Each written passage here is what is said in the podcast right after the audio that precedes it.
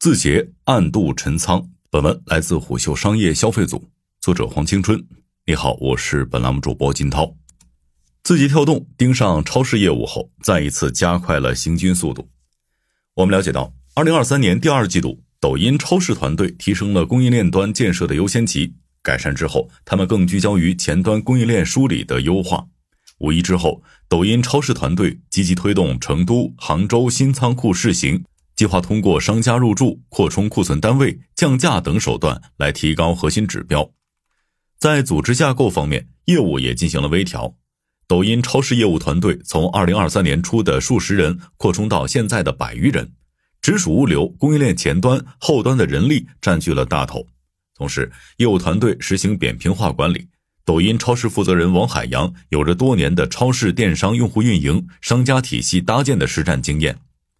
事实上，当抖音电商逐渐丰富货架的心智时，库存覆盖与价格在市场竞争中就变得越来越重要了。今年以来，抖音电商定向引入了更多低价爆款商品，同时又招募了大批的产业带服务商，希望借此拉拢更多的中小商家向抖音流动。早在二零二三年初，抖音超市上线时，外界就将它看作是对标天猫超市、京东超市的自营业务。业务逻辑无非是品牌进货、仓库调度、平台订单配送等几个看起来并不是很困难的流程，但字节跳动却对这一项目寄予了厚望。这是因为抖音超市业务是继直播带货、商城模式之后，集团在电商生态的又一重要决策。九千中台数据显示，抖音超市团队会根据他们目前所掌握的商家资源，成立商务拓展部门、供应链部门以及采购部门。这些部门共同配合商家来完成产品链路、线下门店拓展等，而抖音超市业绩渠道主要分为线上频道、商品现金流、物流以及仓储流量。原本在字节的规划中，抖音超市作为内部项目，主要的定位是主营食品饮料及酒水销售的电商平台。但业务开拓过程中，团队发现配送履约在很大程度上影响了用户心智沉淀。尤其是抖音超市业务的时效和现在主流的线上商超还是存在一定差距的。眼下，在大厂之间互相血战的过程中，线上超市的配送已经从次日达向当日达、即时零售极致内卷，这就进一步倒逼抖音超市从流量思维向重履约思维转变。我们了解到，抖音超市物流现阶段的核心四城为广州、深圳、惠州、东莞。他们正通过调度来收集各维度的数据，例如城市仓储面积、出单量、主推品类、人员成本等。毕竟，库存控制是一项系统工程，当销售相关信息的反馈不及时、预测不准确时，就会导致存货结构周期不合理。这样的结果就是物流成本的浪费。目前，抖音超市广州仓正常运作，占地面积约一千平方米，向外覆盖珠海、江门、中山等地。配送地点距离仓储辐射范围二至六公里就可以小时达。未来，抖音超市仓库会分为自营仓、商户采购仓，而在订单量较多地区，抖音超市会租用供应仓。拆分抖音超市的配送费用构成，其中仓储费约占百分之三十，操作费约占百分之十，包装费约占百分之十五，服务费约占百分之三十五，其他费用约占百分之十。不过，抖音超市报价相较于其他平台来说会更便宜，这主要是因为抖音超市业务团队会抽取服务费中的百分之五，然后将这些作为用户补贴，再以优惠券形式发放给用户。此外，抖音超市正在低调试运行成都、杭州仓库，但主要集中在爆品和较易打包的品类，库存较少。九千中台专家纪要显示，抖音超市团队计划将业务重心逐渐向珠三角以外的地区渗透。近期，他们的管理层一边对平台人员占比进行调整，增加前端采购和商城运营人员，另一边还在推动苏州、南京、廊坊、青岛、武汉和西安六城同步开仓。与此同时，抖音超市团队正在进行供应链前端管理计划，并通过推进自营云仓来引入商家。值得一提的是，超市业务推动比其他平台更优惠的政策，会先从南方城市试点。试点的主品类为酒水、生鲜、饮料等大快消产品，然后再逐步向北方城市推广，扩展的同时发展标杆。可见，抖音超市试图通过肯物流配送来夯实战略纵深。更深层次的考量还在于，他们试图通过超市这一成熟的线上模式来培养用户的货架电商心智。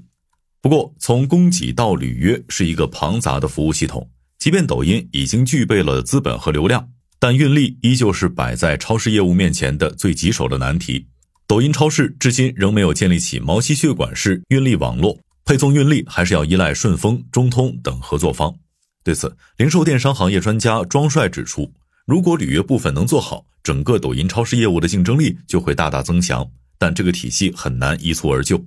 或许抖音会比美团、京东、拼多多构建履约体系的周期短一些，但仍需要很长的周期。过去三年间，抖音的兴趣电商做得风生水起。成交总额更是超过了一点五万亿。要知道，阿里、京东、拼多多实现万亿成交额，分别熬了十年、十三年、五年，而字节却花了不到三年的时间。当然了，直播电商也不可能无限狂飙下去。抖音电商想进一步冲破兴趣电商的天花板，就必须要融合货架电商的形态，培养用户的搜索心智，并将无处不在的流量入口与电商打通。我们注意到，抖音电商扩充的货架电商模式。不仅跟淘宝、京东、拼多多模式相同，而且还在招商策略上紧随其后。抖音也会对淘精拼的相关品牌商进行优先排序，再进行招商及挖掘。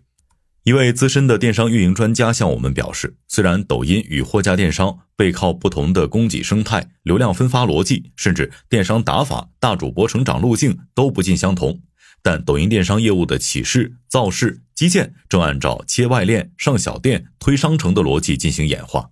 抖音商城正通过移植天猫、京东、拼多多的大促销售模式，来营造抖音商城的货架电商氛围。一位数据分析师对我们说：“字节跳动持续驯化算法的精准度，用户在搜索时，系统可识别通讯录中的关系链来进行模拟，并捕捉用户行为偏好，进行短视频、直播内容的精准推荐。抖音也会通过交易标签来明确用户是否存在电商诉求。”再通过算法优化搜索关键词、短视频语义解读，从而增强流量转化效率。顺着这个逻辑来看，字节正形成以抖音为心脏的内容机体。目前以流量红利为特征的互联网上半场已经接近尾声，而下半场对用户注意力的争夺正开始进入白热化阶段。当抖音、快手的增长曲线变得越发陡峭，他们对网友注意力及时间的挤占也就越发明显。广告资源自然也会向着抖音、快手等平台迁徙，互联网流量格局正在被改写。流量格局洗牌时，超市线上化也是一大趋势。抖音超市自然要承担起战略站位的角色。